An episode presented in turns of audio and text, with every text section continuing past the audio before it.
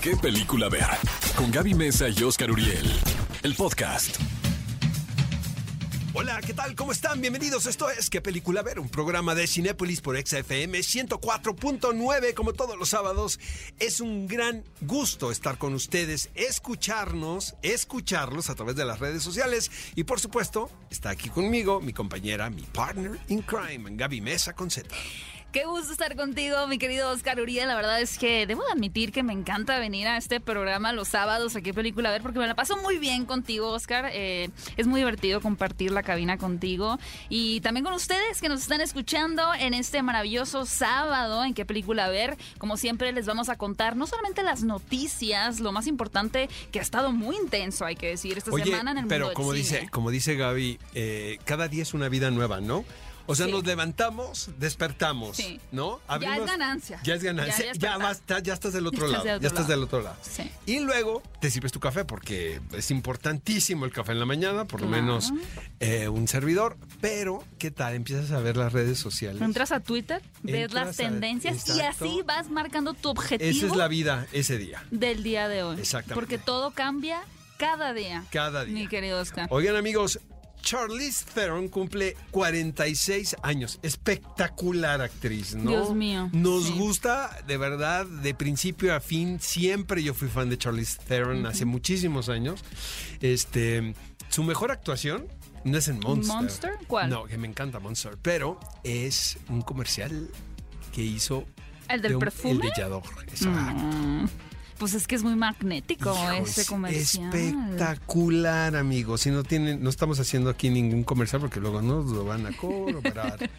Pero nos cae ventas, ¿verdad? De extra. Pero, este, bueno, 46 años, espectacular. No puede, ser- no puede Es verse mejor. perfecta. Yo siento que hay como categorías de eh, como diosa diosa del Olimpo y Charlize Theron Esta es como perfecta, que ¿no? se va por un agujero negro a otro universo de dioses también. Exacto. Oigan amigos, por supuesto que en este programa vamos a hablar del Escuadrón Suicida, el cual es el estreno más importante de esta semana en la cartelera cinematográfica. También la pueden ver en, en plataforma, pero la verdad, este espectáculo se tiene que ver en pantalla grande. Completamente. Y bueno, es el estreno más importante para los fanáticos de los superhéroes, pero, pero, pero, si son fanáticos del K-pop. Viene Blackpink The Movie en Amigos, Cinépolis en pantalla Y grande. por si fuera poco esto, llega la cartelera cinematográfica de eh, lo que es, desde mi punto de vista, una de las mejores películas mexicanas que he visto recientemente. Estamos hablando de Sin Señas Particulares. Por supuesto, vamos a platicar con la directora, con la guionista de, de este título, que en la pasada edición del Festival de Cine de Morelia ganó el premio del jurado y el premio del público. De los dos. Exacto. Que es un fenómeno que asegura Es- completamente que es una gran, gran, gran película. ¿Qué película ver? El podcast. Esto es ¿Qué película ver? Un programa de Cinépolis por XFM 104.9, como bien dice mi querida Gaby Mesa con Z, ¿qué semanita nos acabamos de aventar con respecto a noticias del medio cinematográfico? Vamos a empezar por lo más viral, que fue que Eiza González fue anunciada eh, como protagonista del biopic de María Félix. Ahora, esto apenas está cocinando. Creo que apenas están buscando un guionista, o sea, se está armando el proyecto. Todavía falta un rato para que se lleve a cabo. La noticia levantó polémica desde que, desde que salió en redes sociales. ¿Por qué? Porque pues hay gente que está a favor y gente que está en contra. Nunca vas a quedar bien Nunca. con la gente. O sea, eso, aunque, aunque sean dos gotas, o sea, de agua, de similitud, va a haber gente que va a decir, pero ¿por qué Perenganito ¿por va a qué? interpretar a Sutanito? Y sabes que, Oscar, yo creo que eso se potencializó obviamente a través de las redes sociales, porque antes pues había un cast, incluso ni te Nadie enterabas de que le estaban nada, haciendo, caray. Nada más veías el fin de semana la película. Comprábamos la Premier, la revista, o sea, en mis tiempos, la gringa, y leías ahí quién iba a hacer qué, nadie decía nada. Ahora todo les molesta. Es que tenemos la mala cultura también, y yo admito también a nivel personal, de querer opinar de todo. O sea, como realmente querer opinar de absolutamente todo lo que En ves. Juegos Olímpicos somos los mejores comentaristas de deporte. Los mejores ¿no? también calificamos Exacto. perfectamente. Exactamente. Estamos viendo un certamen de belleza, también, somos los También. mejores jurados ahí. Pero bueno, amigos, ahí les va. Miren, el pocos personajes de nuestro cine tan enigmáticos como María Félix. Va a levantar polémica lo que voy a decir, pero creo que no era tan buena actriz, la verdad. No creo que. yo Era, de hecho, era bastante mala, nomás que nadie decimos nada. También ahí sí nos los hemos reservado porque es una de nuestras grandes este, divas, la de verdad. representantes. Eh, Totalmente, pero de una belleza espectacular, un carácter.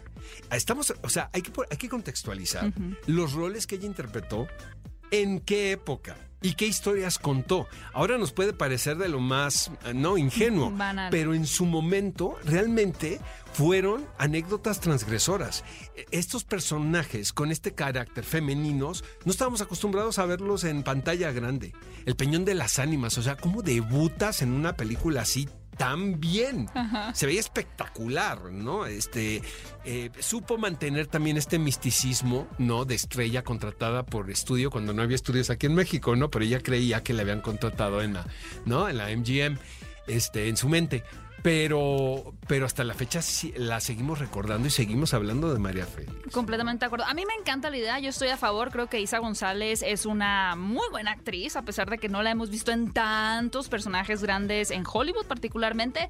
Yo eh, tiene mi voto, Isa González, así que estoy emocionada Yo también. por este proyecto. Bravo, Isa. Bueno, Tom Hanks se une a la más reciente película del señor Wes Anderson, la cual, por cierto, se va a rodar en España. No hemos visto ni la pasada y ya nos están Dispatch. La que sigue. ¿Qué ¿no? tal, eh? Imparable Wes Anderson. Pero te voy a decir una cosa, pocos realizadores tienen este poder de convocatoria con los actores. Es que yo creo que no hay actor que no quisiera estar en una película de Wes Anderson. No creo. Seguramente le ha pasado, porque siempre hay alguien, ¿no? Pero que él en casos, caray. Y luego, también lo que denota que es un gran director de intérpretes es que los actores repiten. Edward Norton, quien ya parece que está aburrido de la actuación, ¿no? Y de repente dirige, Ajá. pero es un personaje presente en las películas de Wes Anderson. ¿Por qué? Porque pues es un director inteligente. Y yo creo que también lo saca Bill de su zona de confort Bill a los Murray, actores. Angelica Houston, por Tilda ejemplo. Swinton ahora también Tilda- ahorita- repetiría con esta. ¿no? Yo creo que sí, es uno de los directores más interesantes que tenemos contemporáneos, eh, más eh, autorales también, y con una mm, visión ¿no? y ángulos de, de la narrativa muy específicos, muy divertidos, la verdad, películas muy dinámicas y que finalmente terminan por sentirse muy originales. Entonces, me llama mucho la atención el tener a Tom Hanks en una película de Wes Anderson, como que en mi cabeza están en categorías como... es que es muy muy raro opuestas. Tom Hanks, ¿no? Físicamente más serio. Exacto. Este mi aquí también me voy a aventar enemigos A porque eh, dicen que es la peor actuación de Tom Hanks en una película y a mí yo adoro la película y es Cloud Atlas. Ah. que se sale de su zona Bueno, de porque en general no gustó la película. Pero a mí me encanta. Pero bueno, oye, fenómeno y revolución, caray, toda la campaña de House of Gucci. Que, bueno, todos queremos ver esta película ya. Ahora, también vienen los haters, ¿no? Que por qué Jared Leto le pusieron esa botarga, que parece que es concurso de botargas. Señores, tenemos que ver la película. Porque por alguna razón contrató el señor Ridley Scott a Jared Leto.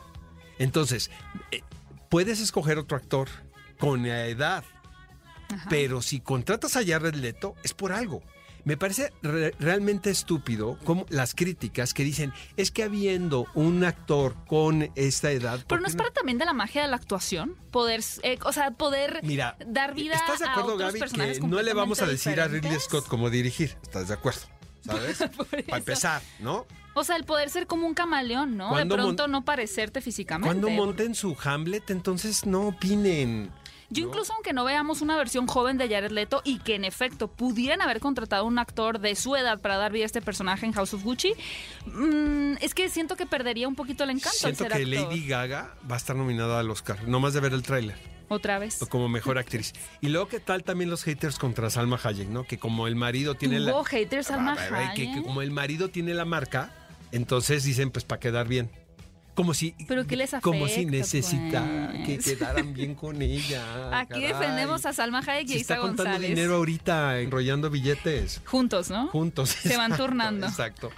Por supuesto, la tendencia esta semana también fue Scarlett Johansson. Viva Scarlett, exactamente. Oye, ahí les va, amigos. Yo peco de desconfiado, ¿no?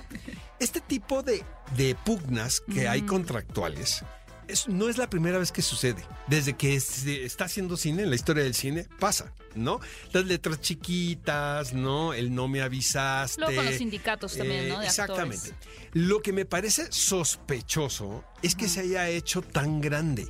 Yo siento, desde mi punto de vista, que hay una agenda oculta aquí A ver, y que me tiene llama la que, atención que esto. tiene que ver más allá de una de un problema eh, a través de un contrato. Puede ser por las exhibidores, por ejemplo, por las cadenas de cine que quieran Eh, recuperar. Podría ser, eso es una estrategia. Eso o sea, es una siento que esta demanda que está provocando, digo, para quienes no sepan, quienes han estado fuera del planeta, ¿verdad? Que Estas no dos últimas semanas, quienes estaban en Marte, este, eh, hay una demanda que hace Scarlett Johansson a Disney, que también, oye, desde mandar a Disney.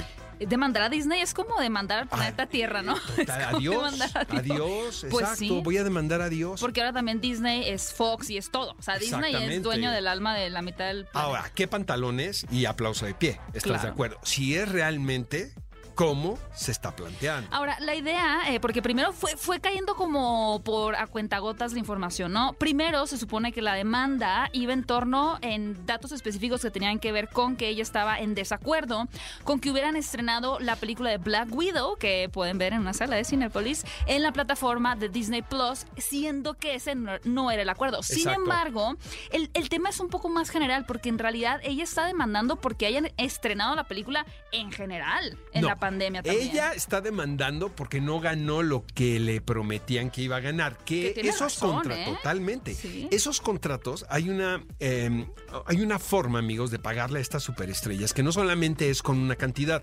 sino el back-end famoso, que tiene que ver con las entradas en taquilla. recaudación en taquilla. ¿Cómo vas a contabilizar las entradas en taquilla en un momento pandémico, cuando hay una crisis? Y además ellos dicen, bueno, pero sí te estamos pagando el porcentaje del Premium Access que la gente paga por eh, ver la película, ¿no? Pero ella dice, a ver, pero es que ustedes no están considerando cuánta gente se suscribió a su plataforma para ver la película. Eso también me lo van a pagar, porque si lo pensamos, eh, Warner le pagó mucho dinero a actores como Gal Gadot por estrenar en simultáneo Es que eso. Pero mira, eso que dices de la agenda, una cosa interesante también que se, está, que se estaban quejando en Estados Unidos los exhibidores, no las cadenas de cine, es por qué Disney, si nunca lo había hecho, mostró la cifra que había ganado de los 60 millones, me parece que eran, De- a través de Disney Plus, ¿no? Como celebrándolo y las cadenas de hoy, o sea, está celebrando que ahora la gente prefiere verlas en su casa a venir a verlas en No. el cine. ¿Y qué tal la respuesta de Disney, Scarlett Johansson? Bueno, la acusó también. de insensible ante la Y ellos pandemia. abriendo los parques. O sea, ¿no? pero aparte, exactamente.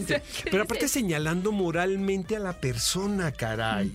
¿No? ¿Quién sabe cómo se va a Está eso? muy raro esto, amigos, ¿eh? La verdad. Pero está picante. Además, eh, supuestamente se van a sumar actrices como Emma Stone, quien eh, también tuvo un estreno en con Cruella, con la película de y Gerald Cruella. Butler también, ¿no? Ese es otro Ese es otro. Butler. Lo que les Es que las cosas están cambiando. O sea, finalmente la industria del entretenimiento está cambiando, Gaby. Y estamos todavía por ver cómo va a mutar todo esto en realidad. Exactamente. Oye, eh, quien se mantiene estoica es la gran señora de Sharon Stone. ¿Qué dice? Muy buena noticia. La esta. verdad. Yo, eh, eh, hay que contextualizar. Es una actriz ya que tiene una carrera este, muy reconocida, fue sex symbol. Eh, ahora está tratando de migrar a los contenidos en, televisión ¿no? y en plataformas. Y parece ser que le ofrecieron un personaje muy interesante en una serie. Pero ella dice, yo no regreso a trabajar hasta que comprueben que todas las personas que están en el set están vacunadas. Exactamente. Sí, que, que al final yo creo que Estados Unidos es uno de esos países que ya tienen varios establecimientos como esa demanda, ¿no? El decir, no puedes acceder, no puedes tener acceso, sino puedes comprobarnos que tienes la vacuna. Yo creo que al final, y siempre lo ha sido durante la pandemia, Oscar, es una decisión tan personal porque involucra el- la salud, ¿no? El bienestar personal. Y ha de ser muy difícil como actriz porque justamente ella dice, estoy perdiendo un personaje increíble, sí Exacto. me estarían obligando, eh, estaría yo obligando, por así decirlo, a que todos estén vacunados para sentirme segura. Sí, también. Pero creo que, como bien dices, estamos atravesando por un periodo de cambio en donde ese tipo de situaciones críticas, pues no, no puedes estar exento de, ¿sabes? Y creo que al final la industria sí va. Ya tenemos a varias empresas grandes Mira, que están Gaby, yo te poniendo voy a eso decir como una una cosa. Yo, eh, obviamente hablo de mi experiencia, pero pocos trabajos tan comunitarios como hacer cine.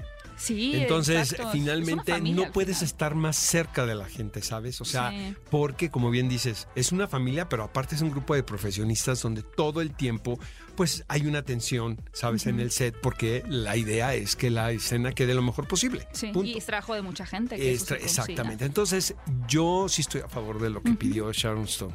Oigan, este es que es un tema delicado, ¿no? El de forzar, ¿no? A la gente a hacer algo. Pero como estamos viviendo en un momento extraordinario, pues también debemos estar muy alertas y tomar decisiones con la cabeza fría y con Y conciencia. al mismo tiempo. No solamente pensando en uno. Sí, sí, y así, así mismo ella como actriz puede decir estos son los requisitos que yo tendría para formar parte de una producción o no, Eh, ya que le digan lo vamos a hacer o no lo vamos a hacer, eso ya es aparte, pero ya está en, en su derecho de, de expresarlo. ¿Qué película ver? El podcast.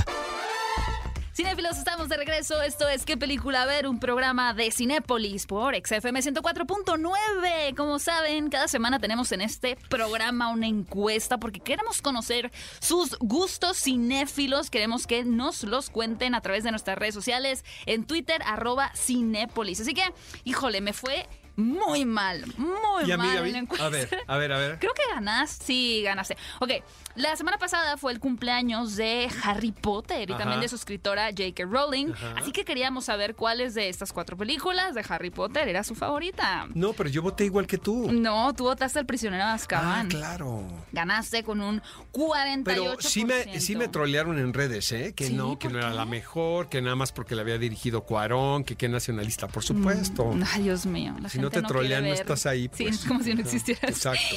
Luego teníamos la segunda opción que fue la perdedora, que yo voté por la piedra filosofal. pues es la peor de todas, mano. El cáliz de tú- fuego, fíjate, creo que haber votado por. No, sí. le tengo mucho apego a la primera La también. piedra filosofal es de- la peor película de la saga de Harry Potter, pero por Maravillosa. mucho. Pero por mucho. Y el misterio del príncipe. Oh, horrorosa. La segunda, amigos, manifiéstense. Oigan, pero tenemos una A nueva ver. encuesta para aquellos que no han votado. Está muy interesante esta encuesta, A Oscar. ver. Con motivo de los Juegos Olímpicos, Ajá. ¿cuál de estas películas que tratan sobre deportes es tu favorita? No, pues ya sabemos cuál va a ganar. Opciones son Karate Kid, Ajá, la original. La original, no la de Jaden Smith, Smith. no. Nos pero cae ni mal siquiera Jaden la 2 Smith. ni la 3, la original, la 1. Rocky, Golpes del Destino o Rush. Hijo, me la pusiste bien complicada. Mira, es muy me voy por Rush o Golpes del Destino. Amo Golpes del Destino, ¿eh? Me encanta. Es que es buenísima. Pero Rush, me voy por Rush. Híjole. Uf, Adrenalina al máximo. es que a mí Rocky a mí me da risa ya, pero a la vez me encanta. Entonces yo voy a votar por Rocky. Eh, presiento que va a ganar Karate Kid. Sí. Pero vayan a votar las eh, redes de Cinépolis en Twitter y la próxima semana les compartiremos los resultados. Amigos, ¿qué películas podemos encontrar actualmente en la cartelera? Vamos a los estrenos de la semana. Por supuesto, El Escuadrón Suicida, dirigida por James Gunn. A ver, Gaby. El ¿qué Escuadrón quieres- Suicida. ¿Qué quiere decir? Que la que vimos hace algunos años no nos gustó y la tiraron a la basura y hicieron de cuenta en sus mentes que no existe.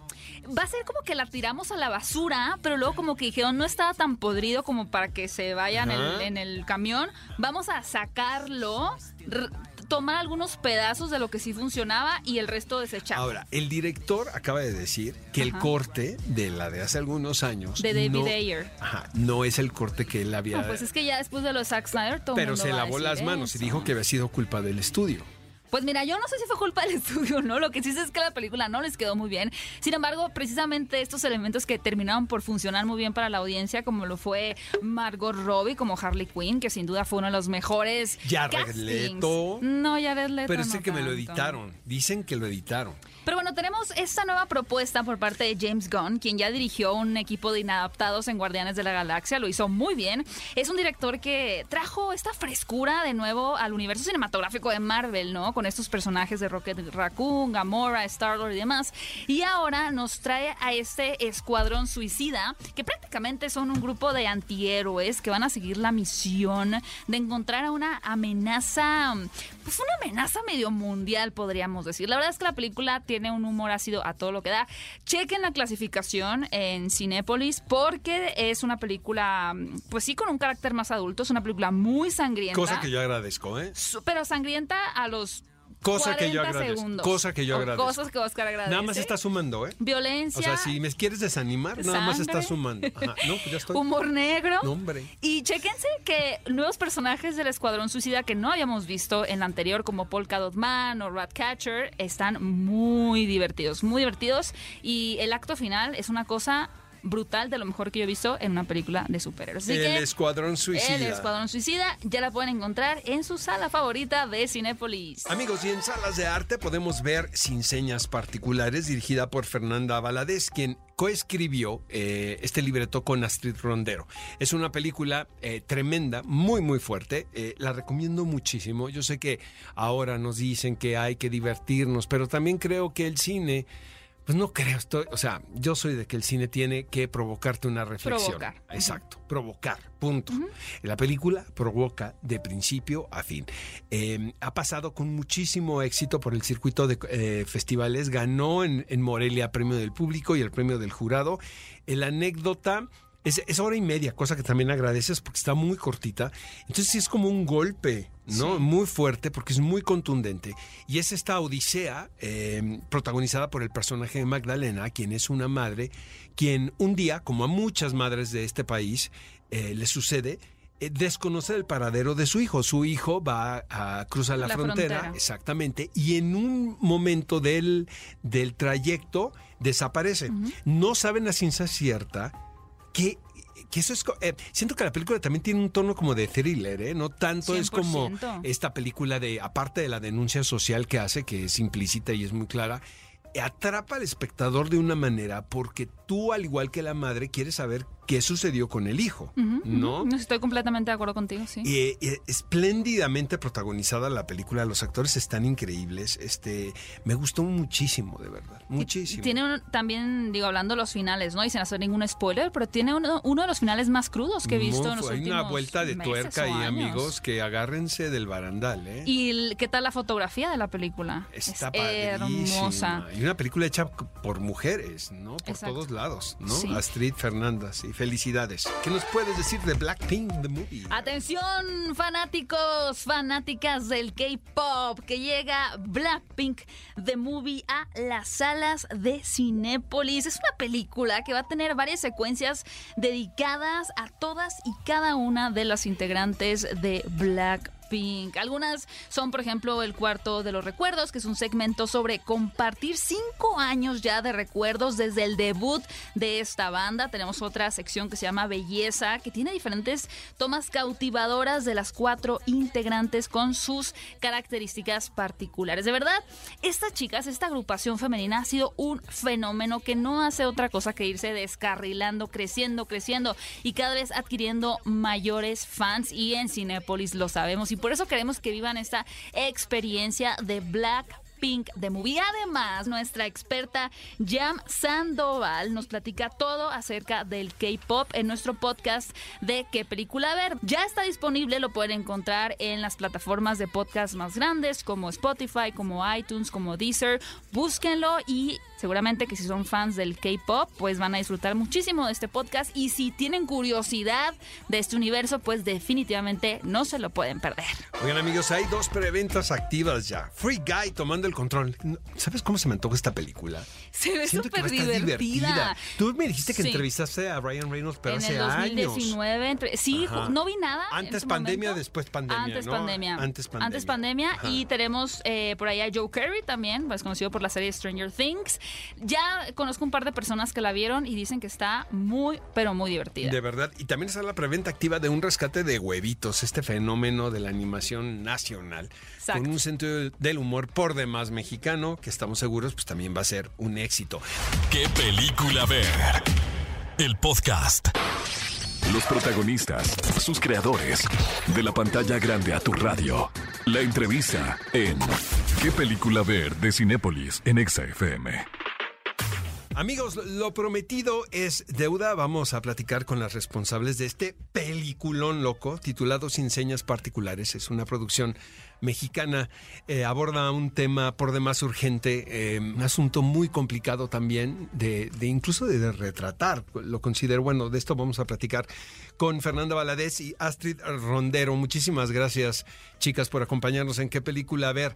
Eh, este título fue merecedor del premio del jurado y premio del público en el Festival Internacional de Cine de Morelia, cosa que es un muy particular porque siempre el público piensa una cosa y el jurado piensa otra, pero ustedes unificaron, la verdad. Muchísimas felicidades por todo lo logrado con este título. Muchas gracias y muchas gracias por el espacio.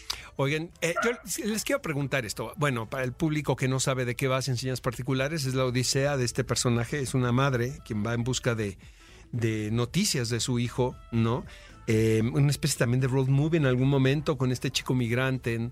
Eh, Fíjense que ah, van dos veces que veo la película y siento que no le sobra y no le falta nada, ¿no? Si es una película muy pensada.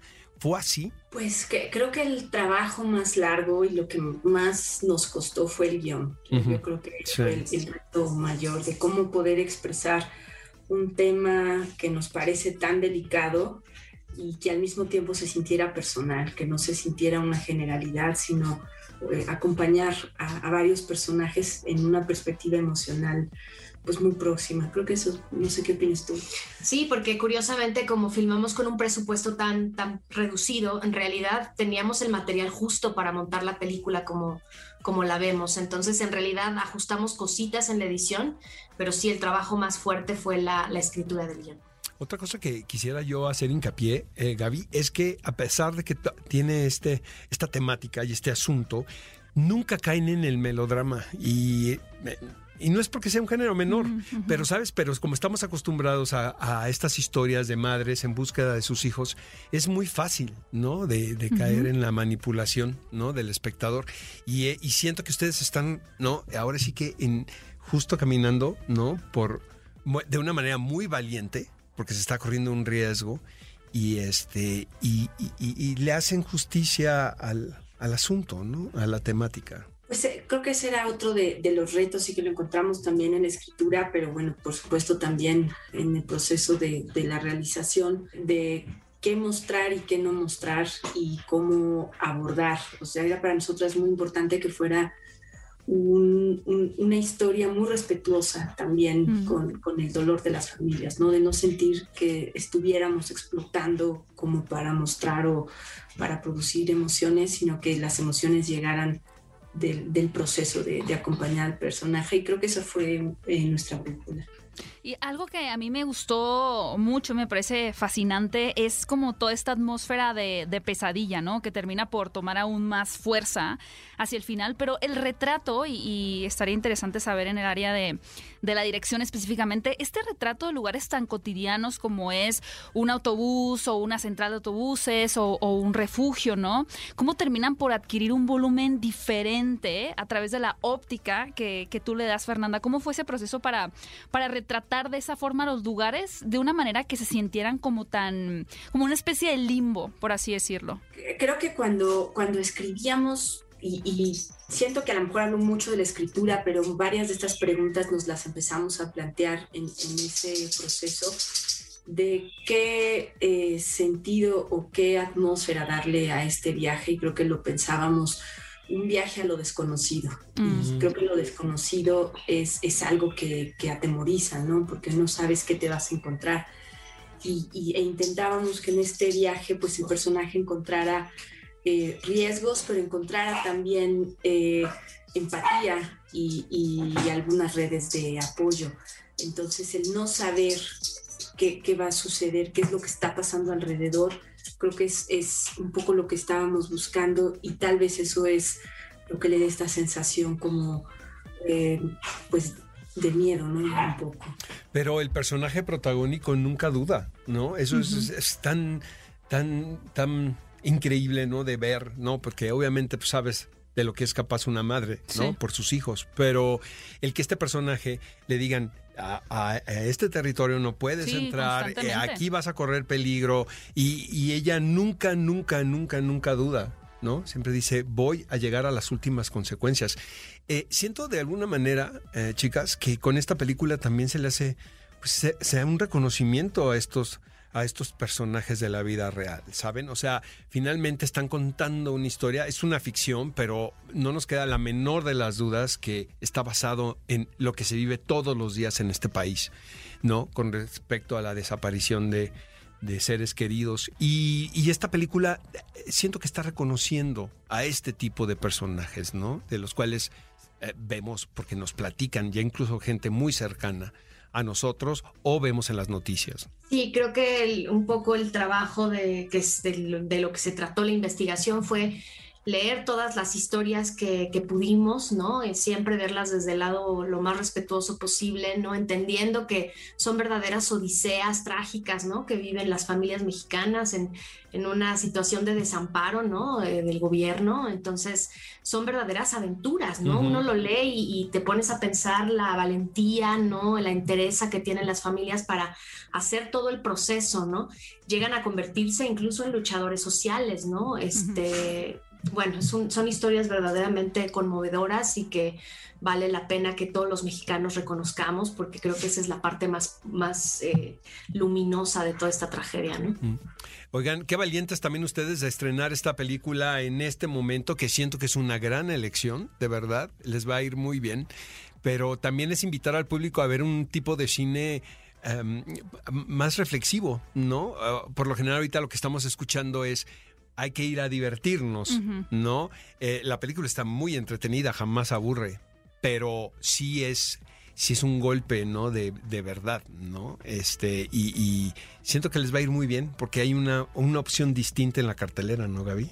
Totalmente de acuerdo. Y pues queremos felicitarlos a Oscar y yo somos fans de Sin Señas Particulares, que cinéfilos, ustedes ya pueden disfrutarla. Bueno, no sé si la palabra disfrutarla sería la, adecuada. Pueden ir a contemplar y creo que es también y, ver y reflexionar, ¿no? Tener este.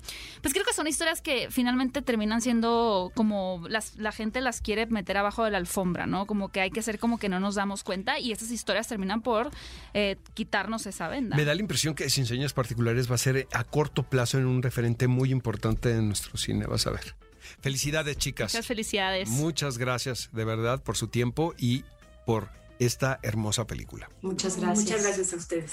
¿Qué película ver? El podcast. Amigos, estamos de regreso. Esto es ¿Qué película ver? Un programa de Cinépolis por ExaFM 104.9. Vamos al clásico de la semana. No es un clásico porque la película es de recién estreno, pero precisamente porque hablamos de Sin Señas Particulares, que es un título que mm, denuncia una problemática social. Ahora queremos recomendarles en Cinepolis Click otra cinta mexicana titulada La Paloma y el Lobo. Esta película es dirigida por Carlos Lenin. Fíjate que yo me topé con esta cinta en el Festival de Los Cabos, donde la película hizo muchísimo ruido. Es la historia de una pareja. Puedes pensar que te están contando una historia de amor porque lo puedes leer así.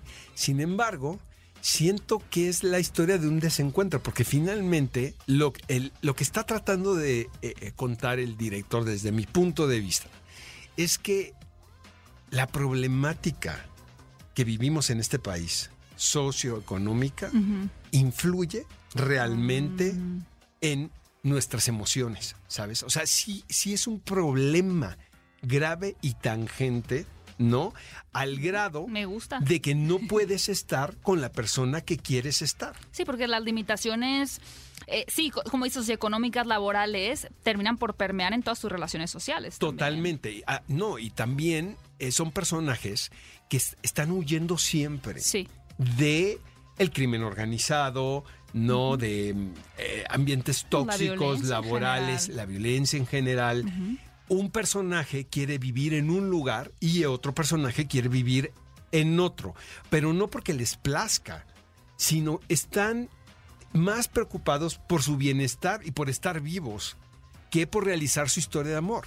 Entonces me parece que es una historia de amor agridulce.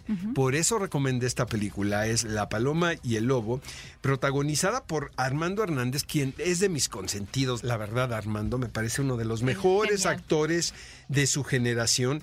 Este, muy bueno para la comedia, pero ahorita está haciendo este, en esta, en esta película en particular, un personaje muy dramático, ¿no? Este, la actriz también está estupenda. Eh, ella está, sí, es súper convincente. Súper convincente. Eh, eh, yo viví en la frontera, crecí muchos años y obviamente en Tijuana la industria maquiladora es muy grande como en la mayoría de las, fronteras de las ciudades fronterizas. Y, este, estos ambientes terribles, ¿no? Eh, que se dan dentro de una maquiladora y, y, cómo realmente sí son explotados los trabajadores. Me parte la secuencia, por ejemplo, de este personaje de una mujer que llega y le dicen, ¿qué edad tienes? Y dice ella, soy muy buena ensamblando, ¿no? ¿Y qué edad tienes? No, no me recuerdas esa escena, Oscar. 56 años, dijo, ¿no? Que tenía 56 años. Y, le dice a la que la contrata, al personaje que contrata, le dice, no, pues es que estamos buscando tu perfil. Pero es que realmente no era el perfil, era, el problema era la edad. Y ella insiste, dice, es, que soy muy buena ensamblando. ¿No? Otra cosa, amigos, que, quiero hacer hincapié de, esta película es el cuadro. O sea, qué belleza de puesta en escena. Sí. Es Carlos Lenin, este director. Está también muy pensada la película. La estética de, de, la producción es muy loable. Vaya, habrá gente que vaya a entrar en la convención y otra gente que no. Pero lo que es innegable de este título que estamos recomendando es que tiene un, una hermosísima manufactura.